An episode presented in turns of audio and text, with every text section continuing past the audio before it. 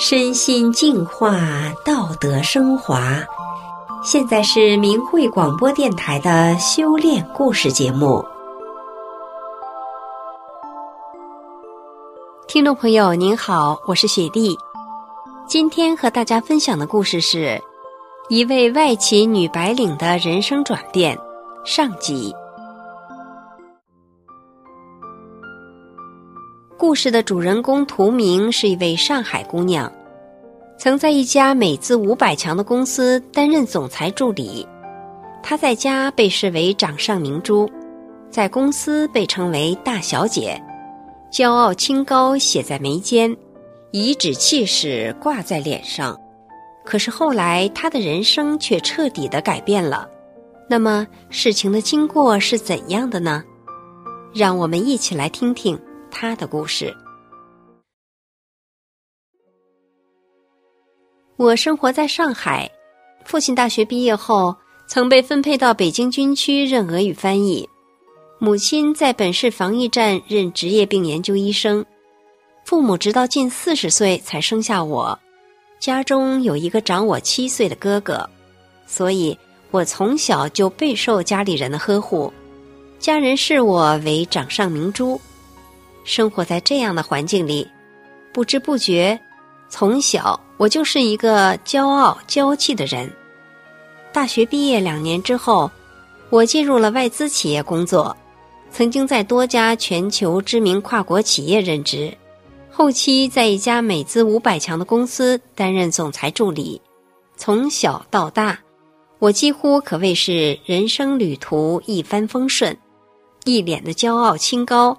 毫无掩饰地写在脸上，也正好，我的姓的发音和大字在本地话中是同音，所以公司上下都称我为大小姐。我从小就很向往名山大川，记得有一次去甘肃省的拉卜楞寺，亲眼目睹那些朴实无华的藏民，那么虔诚地一步一匍匐在险峻的山坡上，艰难的。前往他们心中的圣地，各大藏教禅院，脸上透露出无比幸福的笑容，多么不可思议啊！我被深深的震撼着。那么贫乏的物质生活，对比着那么飘渺的精神层面的东西，强烈的冲击着我的无神论思想。我不禁自叹：那么我又是谁呢？我从哪里来，又要到哪里去呢？从此一发不可收拾。我利用几乎所有的节假日，踏遍名胜古迹，寻找着我心灵的归宿，甚至曾经去云南拜访一位所谓的活佛。直到我修炼了法轮功之后，我明白了，那一生对生命久远期盼的回应，不在青灯古佛旁，也不在晨钟暮鼓间。就在滚滚红尘的深处，那就是法轮功师傅讲的真善忍。尤其拜读了法轮功的主要书籍《转法轮》之后，法轮功师傅用最浅白的语言，却道出了人生的真谛，为上亿人破了人生中最大的谜。从此以后，我的世界观和人生观发生了逆转，事业中。我不再患得患失，顾此失彼；生活中，我不再以我为中心，盛气凌人。就是处处按照我师父教导我的去做的时候，心灵从此感到无比踏实。无论遇到多大的人生难题，甚至是我因修炼法轮功而遭到中共迫害，身陷囹圄最难过的时候，只要想到我有师傅，那一刻。仿佛拥有了巨大的力量去面对一切，去承受一切，仿佛一切都能化解。如果有人问我，修炼了法轮功以后，你最大的感受是什么？我会非常自豪的从心底回答：我有师傅。之前在一家跨国公司任职期间，因为我担任总裁助理兼行政主管。负责公司包括订酒店、订机票、提供员工餐、其他员工福利等等方面的工作，所以有很多供应商会私下塞红包，有时候一个月拿到的灰色收入可远远高过工资收入，在这个行业里是司空见惯的。我在没有修炼法轮功之前，曾经在其他外资企业也多次利用工作之便，拿了很多次回扣。开始的时候也是胆胆突突。自觉有点不妥，时间久了就习以为常，甚至某次可能没拿到按惯例应收到的数字，还会耿耿于怀，想着本大小姐下回怎么把它调理一下，或者换一个懂事的供应商，都觉察不出自己随波逐流到贪得无厌的地步了。可是，自从我修炼了法轮功，一切。发生了转变，在日常工作中，接触到最多的就是五星级酒店的销售人员。他们为了让我把公司客户放在他们的酒店，就给了我一张点数卡。只要把出差的外籍同事安排到他们酒店入住，我就有点数积累。点数积累多了，就可以去他们酒店，甚至是海外的连锁酒店，免费住宿、用餐或购物。但自从修炼了法轮大法，我的师父让我明白了不施不得的道理。我一般的处理方式都是先接收下来，但从来不用，都是按照公司的规定处理，再也没有拿过非劳动所得的一分钱的回扣。法轮功修炼使我从此变得堂堂正正、清清白白的去做人处事。感觉自己焕然一新，在公司总裁的支持下，我还把手下几个长期捞回扣的员工裁员了，重新组建了一个积极向上、不搞私下交易的团队，并积极配合采购部，制定了一系列的采购政策，在公司里树立了一定的威信。而我本人也体会到，自己每挣的一分钱，都是在阳光下的那种踏实感。有一次，公司一个经理拿着一千多元的报销单给我，要我转给公司总裁签字，但我不小心弄丢了。这位经理却对我说：“没关系，不必较真。要照以前，我会顺手推舟去接受这种变相的行贿，因为按照惯例，这么处理也是自然不过的小事，没什么原则性问题。但大法修炼让我知道。”自己犯错必须承担责任，我必须自己拿出钱来赔偿。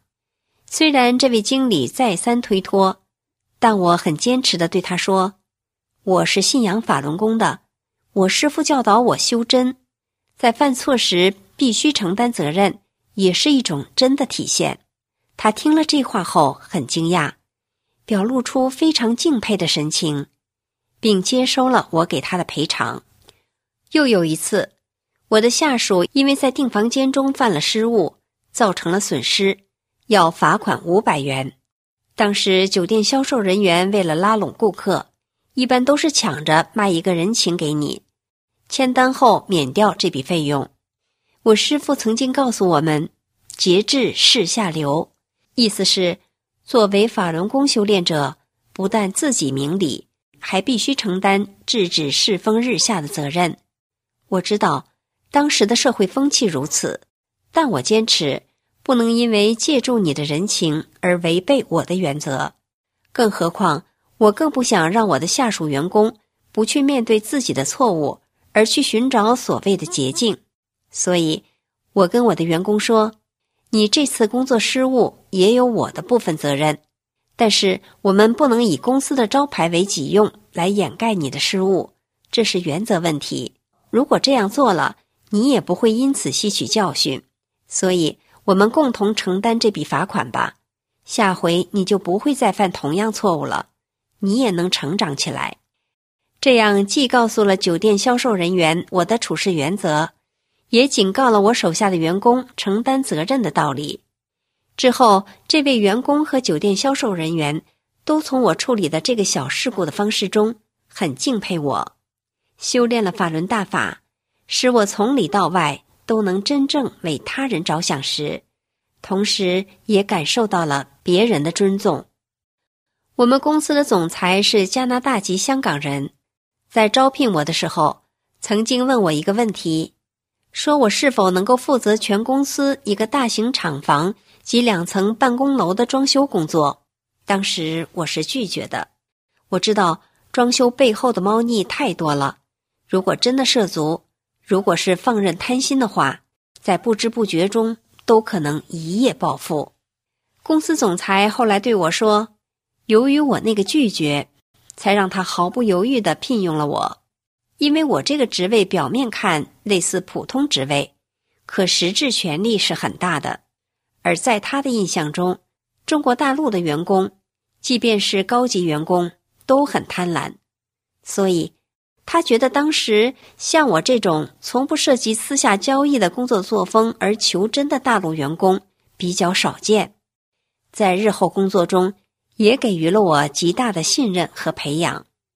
通过师父明示的法理，我明白，技能的提升跟自己的修炼境界的提升是紧密相关的。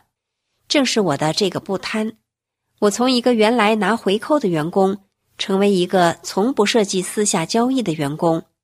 老板对我非常信任，对我都是放手工作，我反而对工作更加尽责，并在工作中。得到了意外的智慧。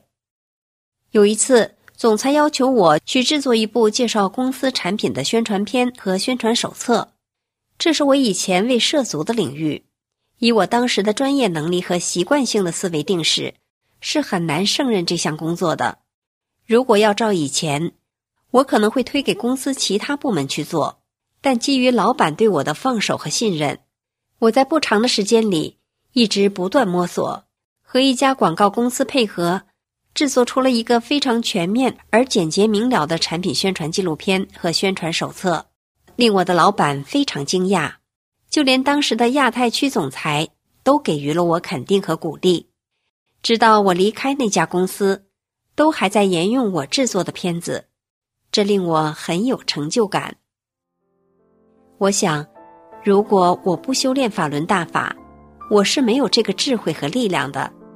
作为一个法轮功学员，内心感觉无比充实，感觉这个世界上因为我修炼了法轮功而变得十分美好。听众朋友，今天的故事就讲到这里，我是雪莉，感谢您的收听，我们下次再见。